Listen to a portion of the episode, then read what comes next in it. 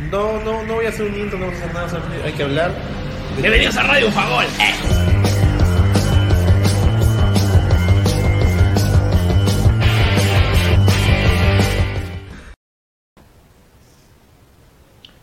Hola gente, ¿qué tal? ¿Cómo están? Bienvenidos a Radio Bufagol, el programa exclusivo de la Copa del Mundo, el programa de Radio Abda, el programa del tío Abda. Hoy justamente me encuentro, atrás mío está el Al Yanub Stadium, donde hoy día, ahorita son las 3 de la tarde y 8 minutos en Qatar, pero hoy día, pasada un aproximado de 3 horas, es decir, a, partir de las 6 de la tarde, hora de Qatar, 10 de la mañana, hora Perú, eh, va a jugar justamente aquí atrás Japón contra Croacia. ¿no? Este partido que se ve igualdad de fuerzas y que todas las estadísticas mencionan justamente que podría haber otro tipo de favorito y no es el subcampeón del mundo del 2018 que es Croacia y Luka Modric.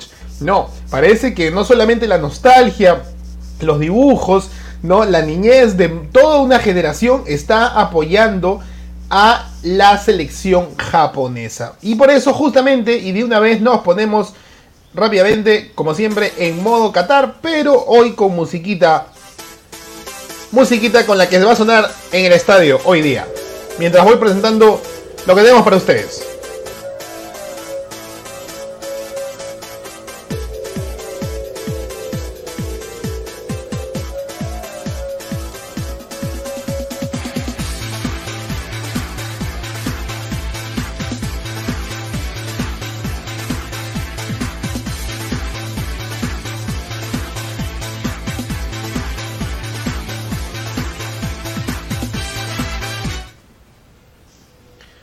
Bueno, gente, ahí está. Lo primero que vamos a hablar, igual de todas maneras, antes de empezar con lo que dejó ayer el mundo del fútbol en, las en los octavos de final de la Copa del Mundo, con la clasificación de Francia, con la clasificación de Inglaterra y obviamente el futuro choque, es que vamos a hablar un poquito de lo que se salió, se filtró, o lo mismo, Iceman, Arsène Wenger mencionó el día de ayer de cómo sería el Mundial del 2026. ¿Cómo podría ser el Mundial del 2026? Justamente ayer Acer Wenger dejó claridad del tema. Recordemos que el ex entrenador del Arsenal de Inglaterra es pues obviamente parte de los embajadores de la FIFA, tiene un cargo importante a nivel de la logística en la misma FIFA, ¿no? Y de hecho se encarga mucho de comunicar este tipo de noticias cuando de una organización o de un tipo de evento se trata. Lo que Arsène Wenger mencionó ayer es que el, el, Mundial de 2026, a realizarse, como bien sabemos, en Canadá, México y Estados Unidos, y lamentablemente ya ellos eliminados de la Copa del Mundo actual, es que, como sabemos, va a ser de 48 equipos. Pero ¿cuál sería el formato? Fuera de, que todavía él mismo dijo, no se ha definido ni siquiera el formato clasificatorio, ni siquiera las repescas, y aún menos el formato. Pero él da una sensación de que podría ser muy similar al Mundial del 1990 1994 o incluso para acordarnos un poquito más atrás el de México 86.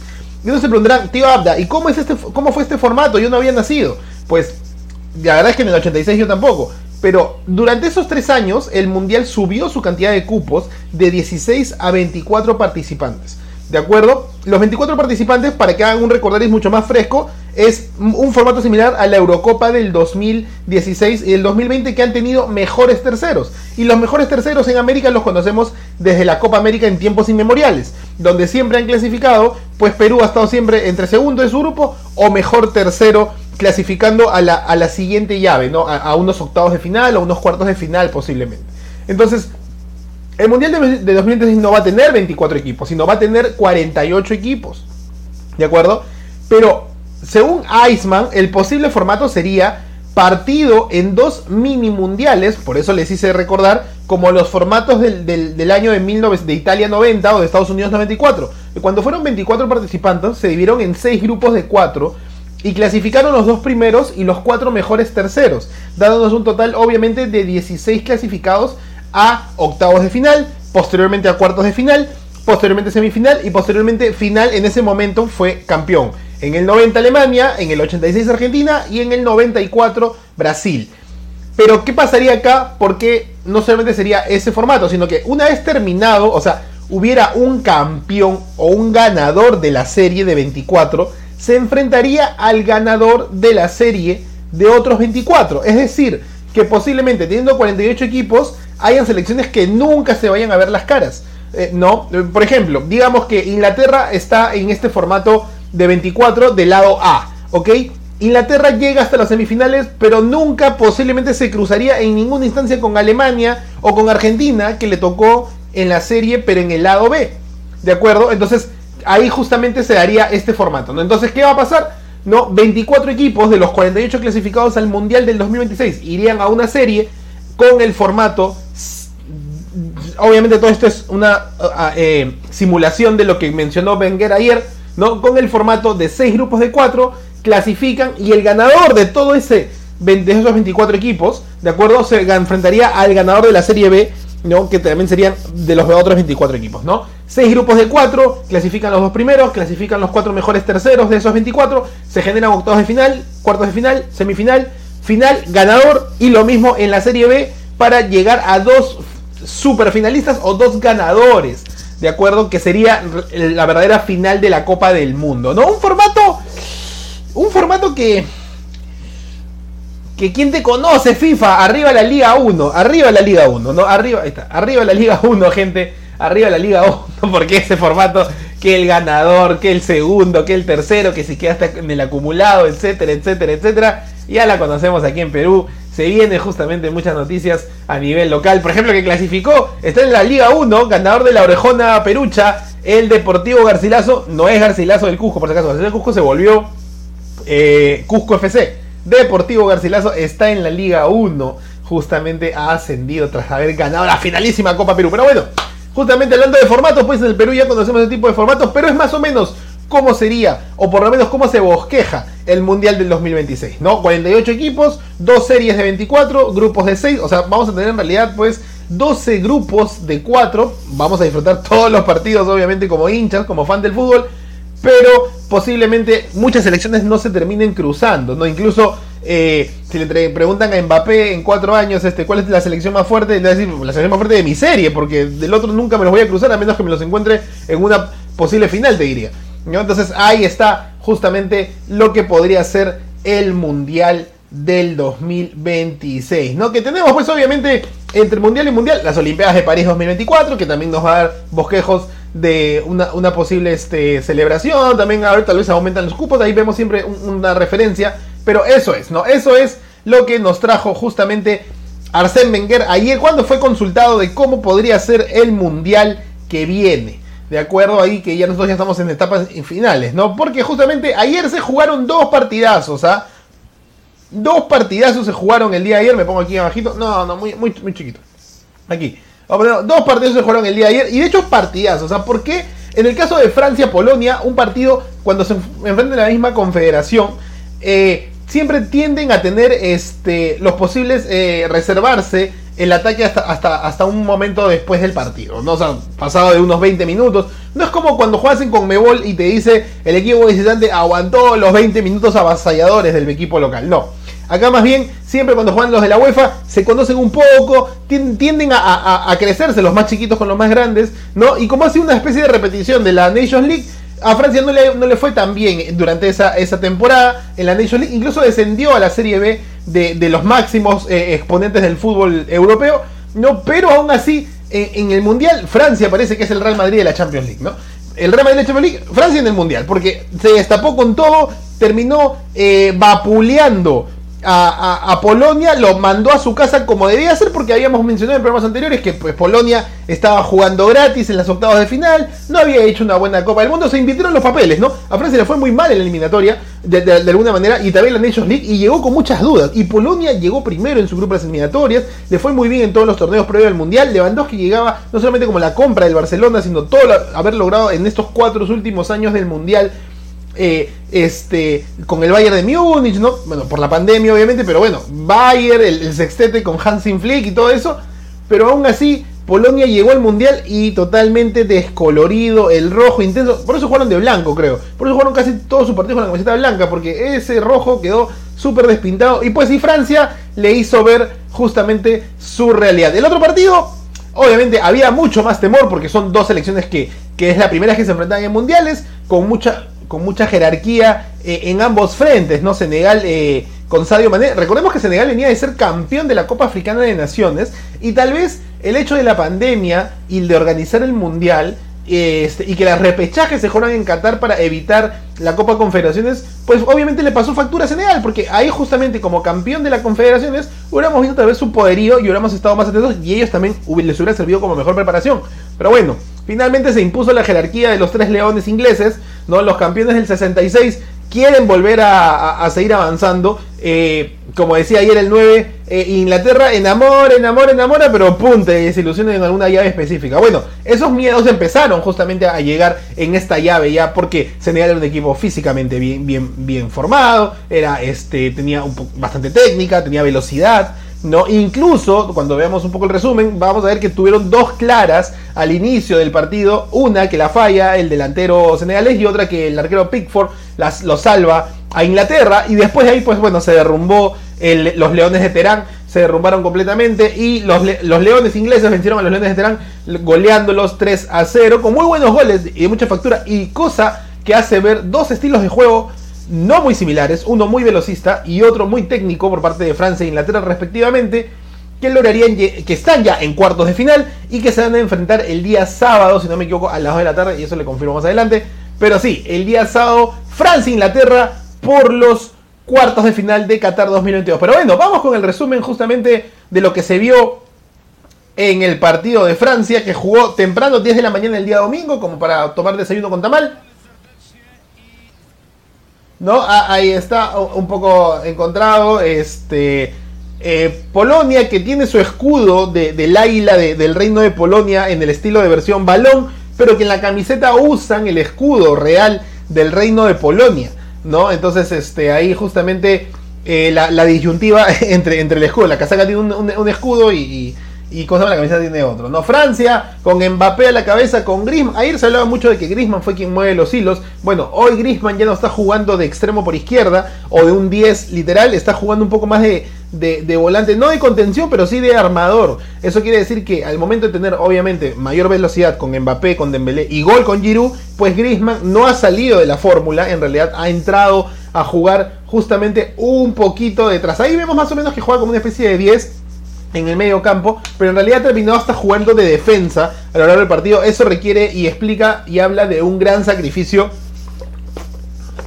por parte del principito francés, ¿no? Que obviamente hace y demuestra una vez más la sensación que tiene esta Francia de ser claro favorito y de llegar a la final por el poderío que tiene y por los jugadores que ha sacado en los últimos años, ¿no? En el caso de Polonia, pues la verdad nunca entendí por qué, a diferencia de otras o sea, por qué quieren jugar un poco como si fuera el Bayern, como si fuera el Barcelona, con un Lewandowski de 9, cuando Lewandowski terminó jugando por la derecha, terminó jugando por la izquierda. Básicamente, Lewandowski me hace recordar a Edin Seco y a Claudio Pizarro, ¿no? Grandes delanteros que logran mucho en sus clubes, pero que al momento de llegar a una selección que no tiene, seamos sinceros, el mismo nivel el jugador que el resto, pues termina él siendo que tener esa técnica mental para armar, armar la jugada, ¿no? Entonces ahí es donde justamente se pierde el talento del delantero que sí es nutrido por pues, los grandes jugadores de Europa, eh, en el caso de Lewandowski en su momento por Müller, ¿no? por los demás del Bayern, y en el caso pues de Seco también en la Roma, y Claudio el mismo también en el Bayern, en el Werder Bremen de alguna manera, ¿no? Entonces ahí es donde se cambia un poco el contexto. Bueno, y Francia, pues Francia no, no supo, la tuvo difícil al inicio. En algún momento incluso pude decir que Polonia tuvo un par de, intentos acertados, aunque vemos más disparos de Francia en la pantalla,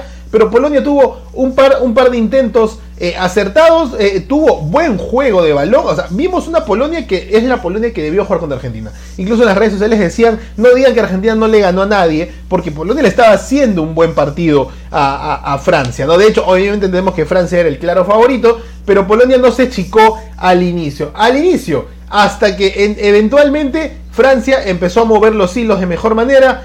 Mbappé no podía entrar por afuera y decidió entrar por la parte interior del campo, donde la defensa la agarraron relativamente fría. Ahí vemos un par de intentos de Polonia, que también estuvieron pues eh, acertado eh, eh, Lloris, el arquero del Tottenham, que no tuvo mucho problema más que una sacada de chalaca que, tuvo un momento de Polonia. ¿no? Otro disparo más de Chuamení, no pudo hacer nada. Lewandowski, ahí toca, la tuvo, le quisieron acomodar y al final medio dormidos. Los, polacos también medio dormidos para, para coger las pelotas divididas. ¿ah? Este, otro más, disparo, estuvo cerca, la falló Giroud y empezaban a sentirse los ciertos muñecos por parte de la selección francesa que parecía que se le venía un poquito la noche como fue en la Eurocopa, ¿no? Que clasificaron como relativamente favoritos, ¿no? Este, a la siguiente ronda se toparon con Suiza y Suiza les hizo el partidazo y los terminó eliminando en tiempo extra, ¿no? Y Francia se despidió de la Eurocopa cuando era el más favorito de los favoritos.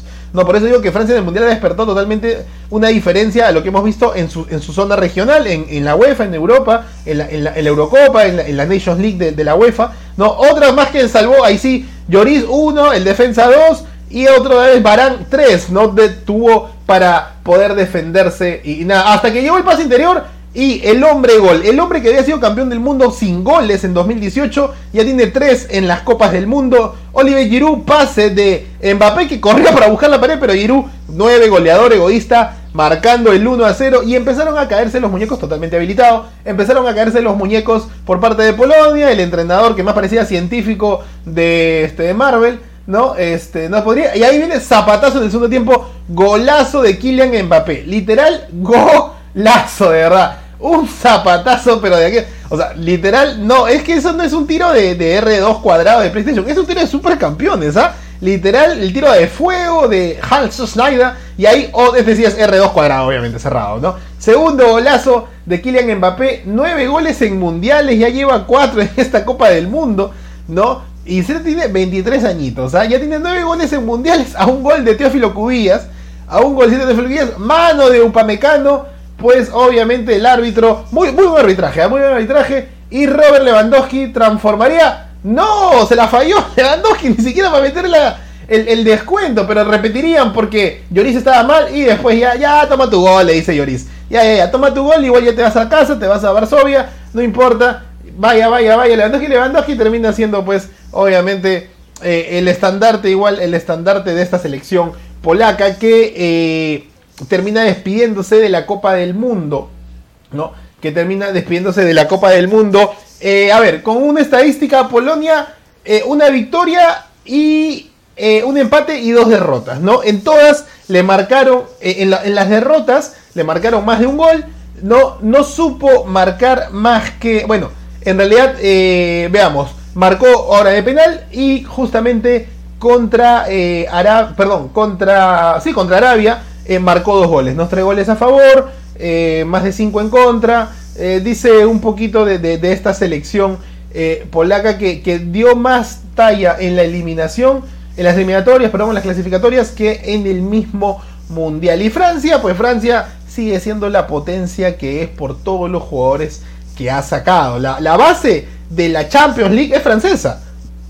Por donde lo veas. O sea, cuando llegas a ver cuartos de final de Champions League y ves que está Dembélé en el Barça. Bueno, el Barça no está en Champions League. Perdón.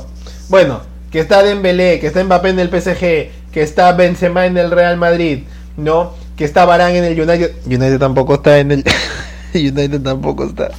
Lo siento, lo siento.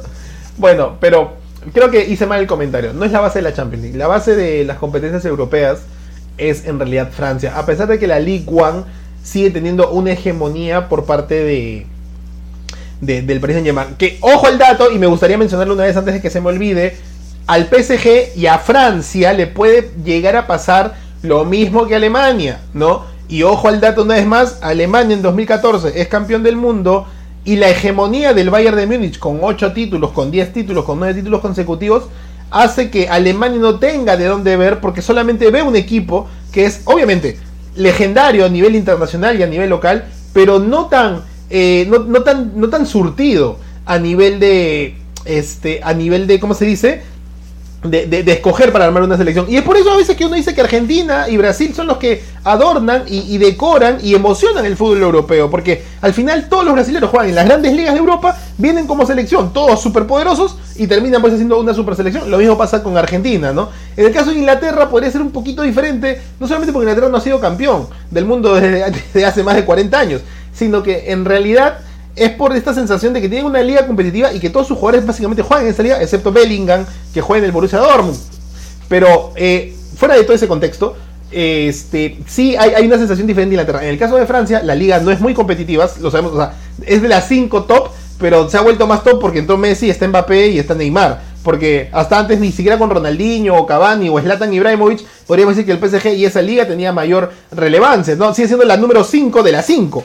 ¿De acuerdo? Estando la Premier, la, la, la, la Premier, la Bundes, eh, la Liga Española, incluso la, y la Serie A de Italia. Y después de esos cuatro que les he mencionado, y ustedes escogen el orden que quieren, pueden decir que está en la League One. Entonces a Francia termina diciéndole, en el caso del PSG, a escoger una selección ¿no? de jugadores que básicamente lo bueno ahorita es que si están en las primeras ligas del mundo, ¿no? Eh, por ejemplo, Lloris está en el Tottenham de la Premier League, Mbappé, bueno, Mbappé está en el PSG de París, o sea, no compite en una liga muy competitiva, pero bueno, el hombre se destapa en el Mundial y en la selección mucho más que en su club, definitivamente. Griezmann está en el Atlético de Madrid en la Liga Española, ¿no? Eh, en el Real Madrid, Benzema en el Real Madrid, Giroud está en el Milán de Italia, entonces la diferencia entre lo que le pasó a Alemania desde el 2014 a hoy y lo que le pasa a Francia es que Francia, al momento de armar la selección, sí está con sus jugadores en las principales ligas. La diferencia con Alemania es que la Bundesliga está ya tan sesgada con el Bayern de Múnich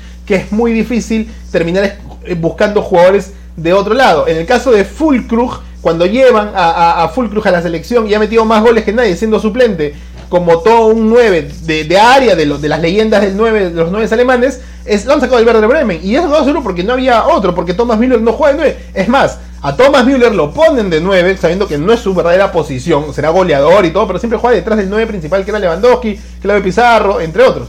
¿no? Entonces, y Fulkrug suplente porque es del Werder Bremen, ¿no? Slotterberg del, del, y Schule del Borussia Dortmund, ahí puntual, eh, este, después eh, Gotze, que ahora juega en el Eintracht Frankfurt, que básicamente viene de rondar un poco también. Ok, campeón de la Europa League, pero ahí puntual.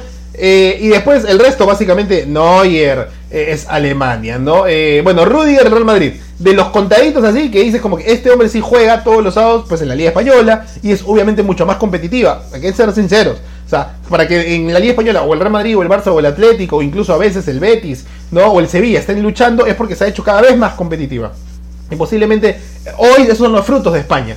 ¿De acuerdo? Hoy esos son los frutos de España. Y a Francia, gracias a, la rosa, este, a la rosa blanca francesa, pues de alguna manera también le está sirviendo tener jugadores en esas ligas. Pero en el caso de Alemania le pasa factura, justamente. ¿No? Hoy, no en el 2014 que ya pasaron 8 años, hoy, no tener de dónde en realidad coger, porque no me digas que traer a Havertz del Chelsea es suficiente o a Rudy del Real Madrid es suficiente. El resto pones al, Bar, pones al Bayern, algunos del, del, Borussia, que la verdad, por más hincha que yo sea del Borussia Dortmund, no logran y no terminan eh, cuajando bien la idea, no ni siquiera los más experimentados que están lesionados como Marco Royce, ¿no? Este, y terminan pues jugando su mundial y están en proceso. Ojalá que lo de Alemania, y me desvío un poco el tema, pero sea un proceso para volver a hacer una selección poderosa de cara a sus jugadores y que el Bayern no compra full cruz porque no tiene delantero y otra vez regresamos al mismo bodrio alemán. Y en el caso de Francia, pues se destapa una vez más, ya lleva marcando eh, ¿cuántos goles? Nueve goles creo. En el primer partido le metió cuatro goles a Australia, en el segundo partido dos goles a ¿cómo se llama? A Dinamarca y el tercer partido le anularon un gol a Grisman, ¿no? 4 y 2, 6 y 1, 7 y hoy, bueno, sin uno, 10, 9 goles, 9 goles, eh, de los cuales 4 han sido de Kylian Mbappé, ¿no? Francia está ya en cuartos de final, en la mañana de ayer, domingo, esperaba a su rival, ¿no? ¿Y quién era su rival por la tarde? Te preguntarás, pues, obviamente, los leones, los leones azules, los tres leones ingleses que jugaron, como les decía hace un rato, contra los Leones de Terán. León versus León. Mufasa contra Scar, como diría Rubén Coqui González. ¿No? Ahí está. Eh, la selección inglesa se enfrentaba a nada más y nada menos que Senegal, que había clasificado segundo en su grupo, había sorprendido a, Países Bajos, a Holanda, de ahí les contaré por qué le podemos decir Holanda de todas maneras, a, Países Bajos eh, en el primer partido, a pesar de que perdió. Eh, luego vence a Qatar, que era la, cenicienta de ese grupo, y termina venciendo en la gran definición porque la clasificación a Ecuador, que no le había hecho un mal partido, y en ese sentido Ecuador también podría merecer estar acá. Pero físicamente Senegal estaba mucho mejor en el segundo tiempo y obviamente llega mucho mejor ese partido. No me imagino Ecuador en ese sentido con el desgaste de un mundial y la preparación de muchos de sus jugadores a nivel local eh, que hayan llegado al partido con, un físico pues de la Premier League y casi todos sus jugadores, como les decía, todos sus jugadores excepto Bellingham juegan en la Premier League, ¿no? Y ya de por sí es una liga muy muy competitiva donde todos los equipos, por lo menos 5 de los 20 equipos que juegan en la Premier League, están constantemente compitiendo por los primeros lugares, ¿no? Liverpool, eh, Chelsea, eh, Manchester City, si quieres ahí métele como un, ahorita el Arsenal está puntero, que regresa después de mucho tiempo, el United entre quinto y sexto también le genera cierta, cierta ahí eh, perspicacia, el Leicester que ha sido campeón desde hace años se ha vuelto más competitivo, entonces tienes de dónde escoger y todos te van a rendir porque todos compiten también por los primeros lugares, ¿no? Ahorita no, no hablo de Senegal, pero en el caso de Inglaterra, exceptando Bellingham que como inglés y en su momento, que no lo han convocado, y que estaba también Jadon Sancho, no convocado a la selección, pero también este, por su bajo rendimiento del United, ¿no? Pero también las diferencias que marcaban en una liga diferente como la alemana. En el caso de Bellingham, pues obviamente eh, marcó esa diferencia. Primer gol de Henderson, de Liverpool, ¿no? Pase de Jude Bellingham que se fue por izquierda, mandó al centro y golazo de Jordan Henderson que marca el 1 a 0 y abría la tranquilidad. Segundo, pase de Bellingham a Foden y Foden se la, da al huracán Harry Kane y marca el 2 a 0 golazo por parte del el 9 inglés, ¿no? ahí está justamente golazo por parte del 9 inglés. 2 a 0 Harry Kane que está jugando muy bien, ¿ah? básicamente es un asistidor, no se preocupa por meter goles porque la selección mete goles y el tercero saca del Arsenal, marcaría pues pase este, del número 20 de Phil Foden una vez más, dos asistencias de Foden, tres goles y Inglaterra decía gracias Senegal por darnos pues un partido riguroso. Inglaterra venció 3 a 0 a Senegal y se clasificó a los cuartos de final donde yo creía y me hubiera gustado que el 9 estuviera acá justamente para, para, opinar ese, ese temita, ¿no? Donde justamente ahí está, ahí podemos ver, ¿no? Yo creería que el verdadero mundial, mundial, o sea, el mundial que dices, no solamente, no por las apuestas, ¿no? Sino el mundial que es como que ya ahora sí, el verdadera eh, mata-mata es cuartos de final.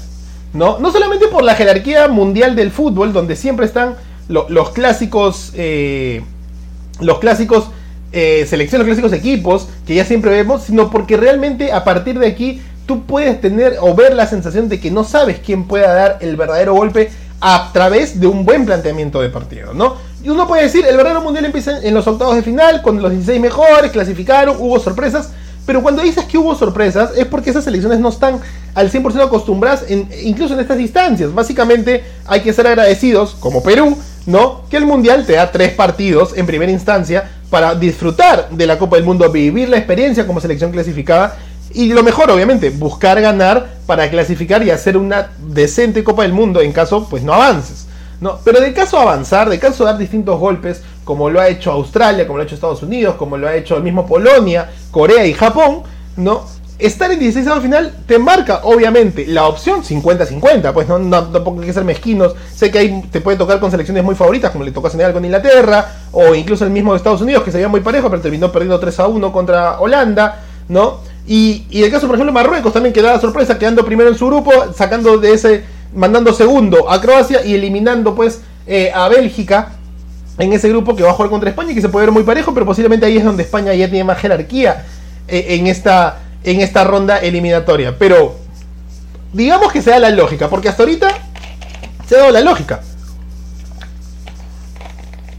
Tras casi 100 años de mundiales, a falta de 8 para que se cumplan 100 años de mundiales, han, existido jerarquías mundiales en el fútbol. Yo no quería que se rompieran, que, que Rusia 2018 fuera el último mundial que, ha tenido este, esa jerarquía y que ahora este Qatar 2022 con Japón, Marruecos, Estados Unidos, Australia, el mismo Senegal y Corea empezaran, y con la victoria de Arabia Saudita, por ejemplo, la victoria de Camerún, también a Brasil, se rompiera ese, ese orden mundial del fútbol. Pero, pues, repito mi frase inicial de este monólogo, el mundial real, el que dices, ah, los partidazos, partidazos, porque sabes que eventualmente los octavos de final pueden tener claros favoritos, empiezan ahora en los cuartos de final. ¿Por qué le digo? Porque en el, en el caso de el partido más parejo de toda la fase de los, de los octavos de final es Japón-Croacia Japón por lo demostrado.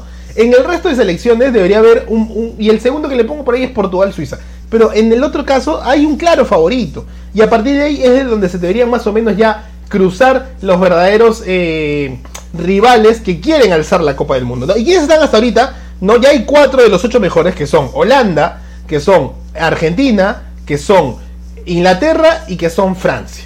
¿No? Entonces, ya hay cuatro eh, uno nomás no es campeón del mundo, que es eh, Países Bajos. ¿Y por qué me dice Países Bajos y Holanda? Bueno, eh, ayer salió el dato de que cuando te refieres a la, a la nación, tienes que referirte como Netherlands o como Países Bajos. Pero cuando te refieres a la selección, de alguna manera por historia, es como decir la naranja mecánica, es como decir este, Países Bajos y también puedes decirle Holanda. Entonces, no nos sintamos mal cuando decimos que ahora han cambiado el nombre y que ahora Holanda es Países Bajos. Bueno, antes se llamaba Holanda el, país, pero el país se llama Países Bajos y ese es un nombre eh, político, su nombre correcto al momento de referirse a la nación como tal, ¿no? La nación de Países Bajos, pero la selección, la selección de Países Bajos, la selección de Holanda, ¿no? Entonces puedes decirlo sin la selección holandesa. Entonces no hay problema en, ese contexto, ayer se aprendió eso y hoy le traemos ese pequeño dato, no, te sientas mal, ¿no? Si te corrigen, tú le dices, el tío Abda me dijo que no importa, que le puede decir a la selección, le puede decir Holanda, no hay problema, incluso los mismos paisanos este, neerlandeses lo dicen Holanda, así que no, no, no hay ningún problema, ¿no? Holland, ¿de acuerdo? Entonces, eh, de los cuatro, solo la naranja ha sido, este, no ha sido campeón, pero ha tenido tres finales y varias, varias semifinales también, ¿no? Francia 98, Brasil 2014, ¿de acuerdo? De los otros tres, uno ha sido una vez campeón y los otros han sido dos veces campeón. Entonces, empiezan a, empieza a generarse el orden. Uno no quiere que haya orden, orden mundial del fútbol, pero el orden ahí está, ¿no? Entonces, por ese lado, pues, ¿qué le vamos a hacer? ¿No? ¿Qué va a pasar abajo? Pues hoy día a las 10 de la mañana está Japón contra Croacia y luego a las 2 de la tarde Brasil contra eh, Corea. Lo lógico o el, orden sería que Brasil y Croacia clasifiquen por ese esa, esa idea este, de, jerarquía mundialista. En el caso de Croacia, pues desde el 98 hasta ahora ha demostrado tener un buen talento. En algunos casos no le dio tan bien. 98 tercer lugar. Eh, 2018, ¿no? Eh, 20 años después le vuelve subcampeón, o sea, segundo lugar. ¿No? Y ahora otra vez metido, ¿no? En, estas instancias donde eh, de alguna manera puede llegar un poquito más lejos. Por ejemplo, en 2014 le fue más lazo, no, no, no, eh, no sé, no creo, creo que clasificó tercero. En el partido inaugural Brasil le metió cuatro goles, ¿no? Eh, Brasil 2014 4-1, que incluso cinco goles, porque el gol de eh, Croacia fue autogol de Marcelo, en realidad. y el otro lado, pues la jerarquía demostraría que España debe ganar a Marruecos. Obviamente está, está el mundial de las sorpresas, entonces no, no podemos tampoco decir que eso es lo que va a pasar. ¿No? Pero si, el si hace cuatro años Croacia dio la sorpresa caminando hacia la final, y quién sabía, pues tal vez lo ganaba. Obviamente se topó con Francia, pues sí, ahí terminó, siendo 4-2 en la final, o sea, mandó la jerarquía del fútbol francés que otra vez está reinando en el mundial. Pues otra, otra, esta vez podría ser pues Suiza, podría ser Marruecos, podría ser Japón, podría ser Corea, ¿no? Pero por ejemplo en la parte de arriba ya se marcó la tradicional jerarquía, ¿no? Ya están los cuatro clasificados, ahí podemos verlos obviamente. Eh, eh, Holanda versus Argentina y Inglaterra versus Francia. Partidazos, literalmente partidazos teniendo en cuenta la sensación que genera el marco Copa Mundial de la FIFA, definitivamente, pero party, party, partidazos, ¿no? Entonces hoy día justamente nos preguntamos quién juega a las 10 de la mañana Japón, no la Japón de todos, diríamos, ¿no? La Japón de todos. Japón de los supercampeones, Japón de Blue Lock, Japón de todos los animes, Dragon, Soccer, de todos los animes que hemos visto que patean un balón y que se mueve al estilo y se pone así ovaladito y gol gritan en la narración, ¿no? Incluso eh, para los más antiguos, el, Capitán Subasa antiguo de Oliver y Benji, no llegaron ya para triunfar. Muchos goles van a anotar, pues eh, eh, eventualmente termina siendo reemplazado por Captain Subasa camino al 2002. ¿no? que era el anime que sacan para justamente fomentar la Copa del Mundial del 2002. Este, y que hemos visto con 50 capítulos con Oliver pues llegando a instancias del Barcelona y eh, Steve Huga jugando en el Turín, ¿no? En, la, en este Piamonte, más conocido como la Juventus. Entonces, ese Japón de todos y el Japón que tiene un plan, menciona, ¿no? Tiene un plan eh, que la misma Japan, Japan Football Association, JFA, ha marcado, quiere postular parece un poco un comentario adelantarnos ya porque faltan todavía como 28 años, pero quieren postular al Mundial del 2050. Y hay un plan tan trazado que Japón quiere ser campeón en el 2050 y que el plan no es que dijeron ahora, ah, ya, no, viene desde 1990, época un poquito entre Miura, ¿no? Y la creación de los supercampeones. No es un plan así nomás, no es, ah, queremos ser campeones del mundo. Los ponjas lo tienen retrasadísimo, ¿ah? Retrasadísimo, ¿no? 90, 2000, 2010, 2020, 2030, 2040, 2050. 60 años. Tienen, se han hecho un plan de 60 años para programarse ser los campeones del mundo. Y bueno, los resultados eventualmente desde que empezaron el plan, ¿no? Y que ya tuvieron su mundial en el 2002 y clasificaron a octavos de final, pero de ahí, y clasificaron segundos, ¿no? Y de ahí no pudieron avanzar más. Eh, definitivamente termina haciendo cierto efecto, ¿no? Acordémonos algunos de los elementos de Japón, de...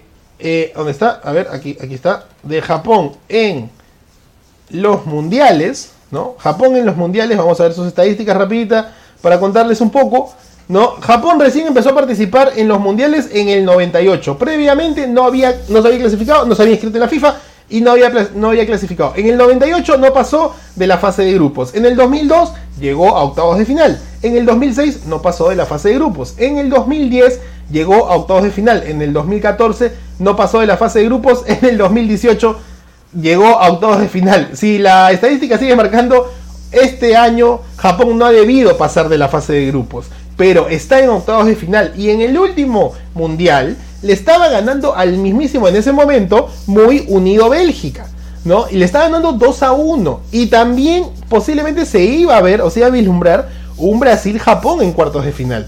Hoy la historia se repite contra una selección de igual jerarquía que le ha empatado a Bélgica y que veremos si es que tiene los jugadores más o más técnicos como los que tenía Bélgica. Aquella vez Bélgica en los últimos 5 minutos del partido le terminó volteando el partido a Japón 3 a 2 y lo sacó de la Copa del Mundo cuando justamente Japón a los 85 estaba ganando 2 a 1, ¿de acuerdo? Y en ese sentido pues había dado eh, pasos importantes a su posible clasificación hasta entre los 8 mejores del mundo. Hoy Japón como le dije, la estadística, desde que empezó a clasificar en el 98, le debe haber tocado en fase de grupos, pero dio dos golpes muy interesantes. Le ganó a Alemania en el primer partido y le ganó a España en el último para clasificarse no solamente a la octava final, sino primero en su grupo. ¿De acuerdo? Y juega contra Croacia. Una Croacia que no puedo decir que viene a menos, ¿de acuerdo? Pero empató con Bélgica, empató con Marruecos, ¿no? Le ganó a Canadá, ahí sí lo goleó, obviamente. Creo que ahí más bien Canadá demostró que todavía no está a nivel mundialista, pero igual es una gran selección, por lo demostrado y se terminó clasificando segundo. Dos empates, una victoria. Japón, dos victorias, una derrota, porque perdió contra Costa Rica, porque lo agarraron en un momento de un, partido que tal vez yo podría decir que los mismos japoneses se confiaron al saber que jugaban contra un equipo que le había metido siete goles a España. Pero bueno, es un gran partido. De hecho, el, más, el partido más parejo, diría yo. Y Japón, otra vez, por segundo mundial consecutivo, con las posibilidades de lograr una clasificación a los ocho mejores de la Copa del Mundo, ¿no? Y una fe, pues obviamente por toda la nostalgia, no solamente latinoamericana, sino en general, pues por los animes, como le dije, el más clásico de todos, los supercampeones, ¿no? Pero ya les expliqué, Japón tiene un plan, hay un documento que tiene un plan de querer ser campeones en 28 años. Es decir, que si hoy pierden, no es, no es una derrota para ellos, es todo un aprendizaje rumbo a su verdadero plan. Ahora, si llegamos al 2050, todos nosotros seguimos acá. Si Dios quiere y no campeonan, bueno, pues la mufa. ¿Qué puedo decir yo? La mufa de radio del tío Abda se acordarán en 28 años y seguro buscaré en el navegador del momento en 28 años y le pondré play para que se acuerden de lo que dije hoy día 5 de diciembre del 2022. Pero bueno, hoy día 5 de diciembre del 2022 Japón puede hacer historia contra la Luka Modric, contra el subcampeón del mundo, es decir, el último subcampeón del mundo eh, juega también su pase a octavos de final hoy a las 10 de la mañana. Y este sí lo vas, a ver, lo vas a poder ver por Latina. Ayer el 9 me echó la mufa. Me dijo, el lunes transmiten todo. Falso. El martes transmiten todo. Hoy solamente transmiten este partido Japón contra Croacia. ¿No? Ahí está. Pues, ¿cuál es tu favorito? Japón, Croacia, a las 10 de la mañana, en no más de 2 horas y cuarto. ¿No? Este, 10 de la mañana, obviamente 10 de la mañana, hora Perú. Y en Qatar exactamente a las 6 de la tarde, ¿no? A las 6 de la tarde, hora Qatar, arranca este partido aprox. ¿No? Ahí está. Bueno, vamos con el otro partido. Creo que tenemos un claro favorito acá. Pero posiblemente BTS y Gangnam Style pueden hacer una diferencia motivacional para su selección, ¿no? Brasil juega a las 2 de la tarde, hora Perú, 10 de la noche, hora Qatarí, ¿no? Eh, justamente ante Corea del Sur, ¿no? Una Corea que no podemos decir en realidad que viene embalado por ganarle a Portugal, en realidad Portugal guardó un poquito, ya estaba clasificado, pero quería ganar para no jugar contra Brasil, y al final la derrota pudo haberlo puesto contra Brasil a Portugal, sido un partidazo en octavos de final, todavía no ha habido ese partidazo en octavos de final, no se han confrontado primero con el segundo, un poco entre el orden relativamente jerárquico, o en el caso de España, Marruecos, que hablaremos mañana, que juegan justamente mañana, este, pues fue porque uno quedó segundo y, el, otro, el otro primero, ¿no? Pero igual, gran partido por parte de, Brasil que parece que sí cuenta con Neymar, ¿no? Parece que sí va a contar con Neymar. Pues ayer le preguntaron a David, este, a Thiago Silva, perdón, David Silva, a Thiago Silva, ¿no? Eh, que si Neymar jugaba, él dijo que todavía no lo sabía y el profesor Tite o Tite eh, respondió que sí, que Neymar está apto para jugar. Lo dijeron la prensa, no se iba a perder los dos primeros partidos. Igual Brasil, dos victorias, una derrota contra Camerún. Como le decíamos ayer, ¿no? Mejor perder en grupos de alguna manera, siempre y cuando clasifiques, porque es obviamente tu plan. No para así reafinar las pesas. Lo ha hecho Argentina, que ya viene exactamente con tres victorias consecutivas tras el primer partido inaugural y la derrota contra Arabia Saudita. Pero Brasil viene con dos victorias y una derrota. Y, más bien Corea viene con un empate, una, con un empate, una, una derrota y una victoria. No, dos empates creo, ¿no? ¿O no? Perdón, derrota, empate, eh, victoria, ¿no? Entonces, este, o empate, empate, derrota, victoria. empate, derrota, victoria. Correcto. Entonces, este, ahí va este, este Corea del Sur que busca, aunque sea tener algo de posibilidad ante la canariña, ¿no? Que si lo, lo elimina. O sea, Estamos hablando de que Asia empieza a evolucionar. Digamos, ya, digamos la, ilógica de, las apuestas, ¿no? Japón y Corea avanzan, dos asiáticos entre los ocho mejores del mundo le da más equilibrio al fútbol. Ahora, Brasil despidiéndose. Es otro camino abriendo el paso a Argentina. Yo sé que Brasil hoy no es que mira con su. Ellos dicen que no miran con superioridad, pero entendemos muy bien que los jugadores brasileños tienen superioridad eh, en nivel de técnica de fútbol con respecto a los coreanos. Entonces, en ese sentido, ¿qué esperar de, este Brasil? Pues que, que, no sé si lo golee, pero teniendo en cuenta que casi todos los equipos han metido de dos goles a más, los ganadores han metido de dos goles a más, ¿no? Haría que Brasil en este caso también quiera demostrar el mismo nivel de, fútbol, ¿no? Y la misma cantidad de goles aproximadamente. Pero Corea puede dar la sorpresa, es veloz, es técnico, ¿no? Eh, tiene a Son como su principal figura, ¿no? Y además, con, o sea, no solamente es muy. Él, mismo, él mismo mezcla ambos frentes, ¿no? Si tiene jugadores técnicos y jugadores veloces, él tiene los dos frentes y hasta puede dar cierto golpe. En el caso, yo veo este Corea eh, Brasil, una especie me hizo acordar el México Países Bajos, México-Holanda del 2014, que da el golpe, pero después termina siendo pues la jerarquía empieza a imponerse. Entonces yo creo que sí, Corea va poder dar, aunque sea un golpe, tal vez en el primer tiempo, o tal vez aguantándolo hasta el segundo, ¿no? Así, así le ganó relativamente a, a, este, a, Portugal. Entonces hay, hay, ciertos detalles, ¿no? Hay ciertos detalles que pueden ayudar eh, en, en ese sentido y veamos pues cómo cómo le va a ellos. En el caso de Brasil, cuenta con Neymar, regresa el estandarte, que justamente se vio, ¿no? Brasil ganó 2 a 0 con Neymar en el campo y en el segundo partido lo gana 1 a 0 con una genialidad de Casemiro, pero que le costó mucho ganarle a Suiza. Y el tercer partido lo pierde contra Camerún, tampoco estaba Neymar, ¿no? Entonces, esa sensación justamente de no tener a Neymar, tal vez hoy día regrese un, yoga más bonito, un yoga más vistoso, un poquito más, más, este, más provocador, y eso ayudaría bastante a este Brasil que necesita su líder como dicen, ¿no? Yo normalmente no considero a Neymar la, persona más extraordinaria en el mundo del fútbol. Es muy habilidoso, es extremadamente habilidoso, ¿no? ha llevado a Brasil a ganar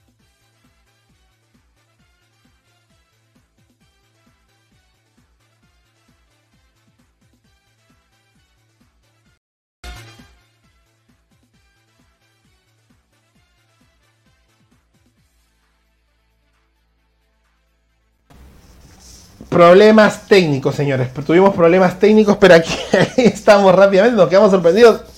Maldito Movistar, te odio. De verdad, Movistar, te, odio porque me cortaste toda la, toda la inspiración. Pero bueno, ya no importa, aquí hemos vuelto rápidamente. Eh, como les decía, ¿no? Eh, no considero eso extremadamente valioso y llevó a, Neymar a su mundial, eh, a, a su primera medalla olímpica en el 2016, ¿no?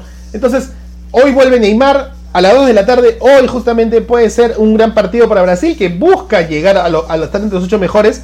Y el camino, pues obviamente en la jerarquía indicaría una semifinal entre Argentina y Brasil, que lo hemos tenido justamente en algunos frentes cuando Argentina ha sido campeón.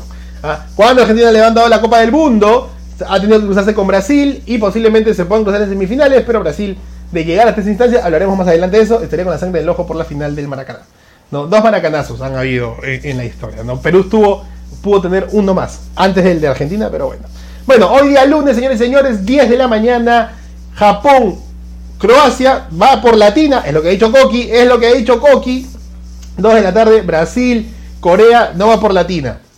Ahí está. Disfruten mucho del fútbol, gente. Disfruten mucho del gran fútbol mundial. Yo, como les dije, me encuentro acá atrás del Al Yanub Stadium, donde exactamente en dos horas va a jugar Japón, el equipo de todos, el equipo de toda Latinoamérica Unida, contra Croacia en busca de la clasificación de los octavos, de las octavas de final rumbo a los cuartos de final. Y nada, el tío Abda pues les dice una vez más, espero que disfruten el programa hoy. Hoy me tocó hacerlo solo, pues el 9 está viendo cosas justamente muy importantes también, ¿no? Y así esperemos el día de mañana analizar, porque mañana juegan Marruecos-España y el bicho, sí, contra la poderosa y difícil Suiza. ¿ah? Partido de UEFA y un interesante y un Marruecos que como dicen a veces la historia política, quienes les pusieron, los que le pusieron moros a los, a los marroquíes fueron los españoles, ¿no?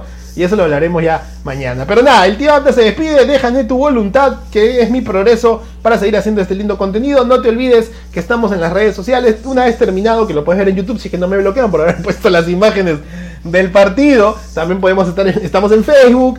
¿No? Eh, también estamos en Spotify, Amazon Music y Apple Podcast para que solo escuches los comentarios, no imágenes. Y obviamente en TikTok estamos como arroba el tío Abda, donde ponemos los resultados a modo solamente de escudos. Escudos diseñados, escudos animados para definir los resultados. Se despide el tío Abda justamente hasta el día de mañana, donde veremos quiénes son dos más clasificados. ¿Será Brasil? ¿Será Japón? ¿Será Croacia? ¿Será Corea? Lo hablaremos el día de mañana. Hasta el día de mañana. Chau, chau, chau. Chau.